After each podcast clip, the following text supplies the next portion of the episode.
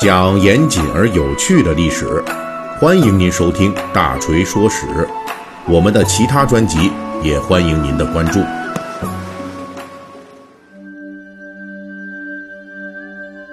由于抗击新冠肺炎的持续被关注啊，那大锤呢最近一直在跟大家讲一个小专题系列，叫做《战役史话》。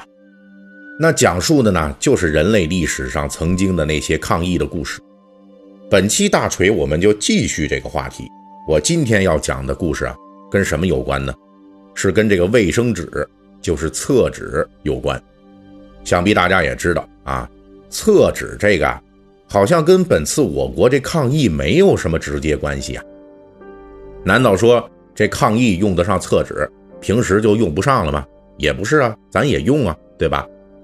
但是呢，这事儿啊，跟外国多个国家的抗议的情况还真是有直接关系，因为陆续啊，已经有一些国家，特别是其中还有一些发达国家的民众，听信了什么谣言啊，或者是由于其他什么原因，就到超市里边是疯狂抢购厕纸啊。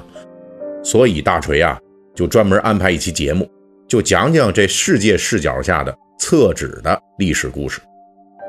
在本期节目开始之前，大锤仍旧要代表我们整个团队，向我国此时此刻仍旧奋战在抗击新冠肺炎一线的广大逆向前行者们致敬。好，书归正传，我来讲这故事。就在本次这个抗击肺炎的过程中啊，通过一些媒体的报道，让我们得知，在世界一些国家，这厕纸一度成为抢购者的众矢之的，就到什么程度呢？这超市里边这购物车一车一车的买，货架子全都抢空了，自己家里边什么阳台呀、车库啊、地下室啊，这卫生纸全都堆得满满当当的啊！感觉啊，就算是说是这家里边说有一座公共厕所，按照这个消耗量啊，也是够用上很长时间的。其实厕纸这个东西历史并不是太久，在我国大概是唐宋以后。才于民间出现，并且来用来解手的这种粗纸，这个历史啊，大概有一千年左右。而欧洲的厕纸，那要等到十九世纪维多利亚时代才得以普及。至于美国呀，则要更晚一些了。之所以这厕纸出现的历史比较晚，其中很重要的一点，就是纸张在发明之后，这生产成本特别高，而且迟迟降不下来。长期只能是用于书写啊，就是它还是一个比较贵的东西。所以在这个纸张很贵的这种时代啊，谁要是用来擦屁股，那实在是一桩比较奢侈的行为啊。注意啊，由于此次我们聊的这个话题比较接地气，那么刚才呢我说了一个啊擦屁屁，我觉得呢这个词有点俗气，因为我大锤是个文化人啊，所以我决定。用一个同义词来代替啊，我后边再说到这个厕纸的用途的时候，我会讲开定，就是开油的开，这定呢是什么？您也懂对吧？这样就能彰显我大锤很有文化了。好，那据说我国古人在使用厕纸的同时，曾经一度禁止使用写有字的纸张，因为使用写过字的这个纸来开定。就被认为是一种对书写文字的大不敬的行为。这大锤还要额外说一下啊，在这个厕纸发明之前啊，这古今中外的人们是如何处理这清洁问题的呢？对吧？呃，虽然说没有厕纸，那你总得用点什么办法来开定啊。在这个厕纸之前，我国古代长期使用的厕纸替代品，学名叫做厕筹，就是筹码的筹。其实是什么东西啊？就是木棍子或者木块。南方一些地区呢，由于它盛产竹子，所以这居民还使用过竹片。当然，这些都是比较讲究的了。要是这使用者的经济条件不好啊，那么什么树叶子、树枝、竹叶、竹枝，甚至说瓦片等等的，那都是可以用的。而且呢，使用者也不少。而在缺少树木竹林的一些乡村啊，实在找不着这些东西的话，直接从地上抓一把沙子，那也是 比较常见的。当然，对于封建王朝的贵族来说呀，这些土了土气的办法啊，这些替代品那都是不予考虑的。起码呢，得从厕筹起步。在厕纸正式出现之前，皇亲国戚们上厕所就完事儿以后啊，这开腚更常用的是小块的轻薄的丝绸，这可是贵透了。因为在我国历史上一些时期啊，这丝绸那是可以充当货币的。这个习俗一直到明朝都有。根据明代笔记小说的记载，明朝宫廷的专用厕纸。是由当时的四川专供的，这些厕纸根本就不是纸啊，其实就是小块的丝帛，由蜀中的野蚕吐丝成茧，制成小块然后呢，这皇帝妃嫔们擦完了，直接就扔掉了。这种宫廷御用的丝帛，一直延续到明朝第九位皇帝明孝宗那里，都还在用。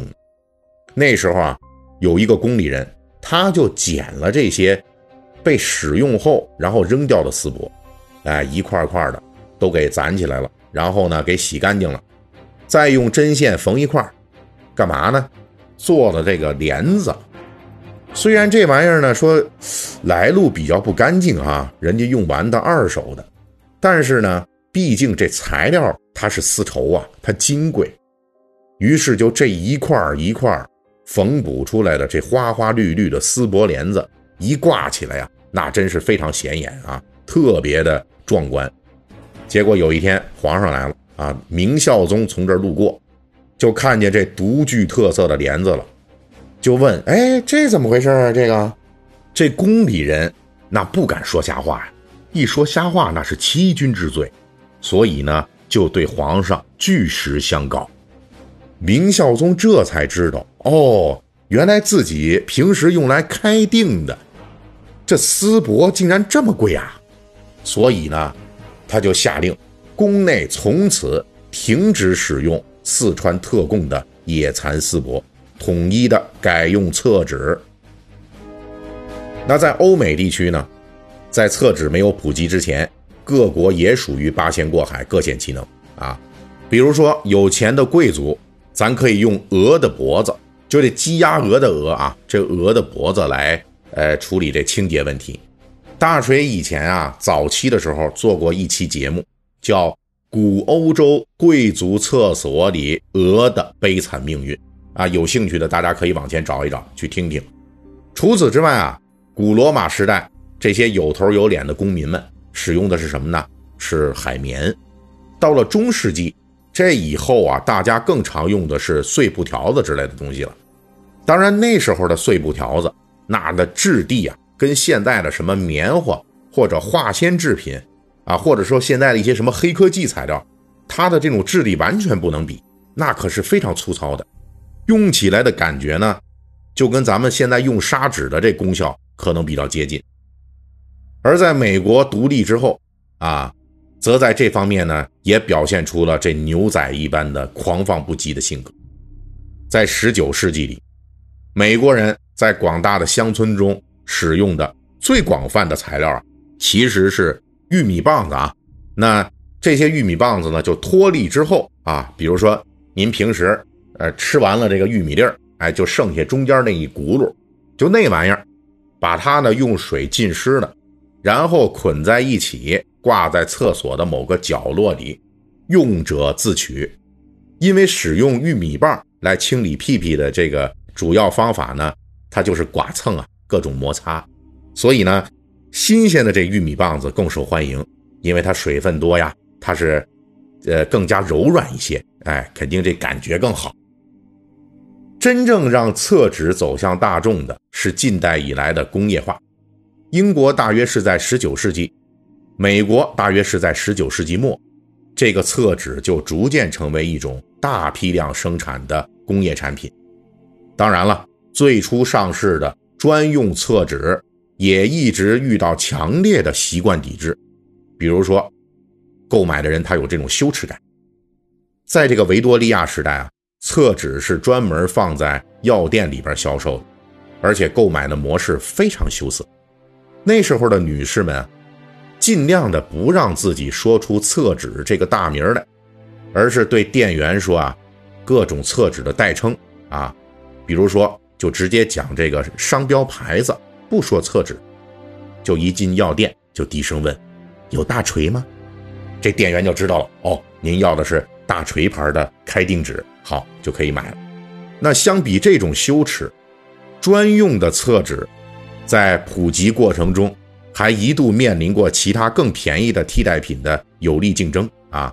曾经有那么一段时间啊，比如说就相比这个需要专门购买的这种专用厕纸，这欧美民众呢更常用、更青睐的。